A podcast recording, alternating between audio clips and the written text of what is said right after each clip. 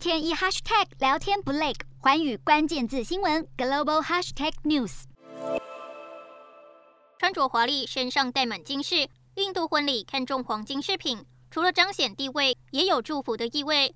外媒报道指出，作为全球黄金第二大买家的印度，婚礼喜庆一直是黄金关键需求来源。但在印度迎接一月下半至四五月的婚礼旺季前，却先迎来了第三波疫情，确诊数激增，地方政府对于大型集会的限制也越来越多。印度宝石与珠宝国内委员会指出，在零售层面，因为民众担心疫情导致客流量降低，需求预计放缓到截至三月的季度，但珠宝商谨慎乐观。认为当前的疫情相对温和，对黄金销售不会造成太大冲击。人们仍在筹办婚礼，甚至将庆祝活动转移到限制较少的地区。世界黄金协会在一份报告中指出，由于新冠疫情在印度持续升温，今年对黄金的需求可能保持低迷。然而，根据印度经济时报本月十六号数据，二零二一年四月到十二月，印度黄金进口额较上年同期的一百六十七点八亿美元。增加一倍以上至三百八十亿美元。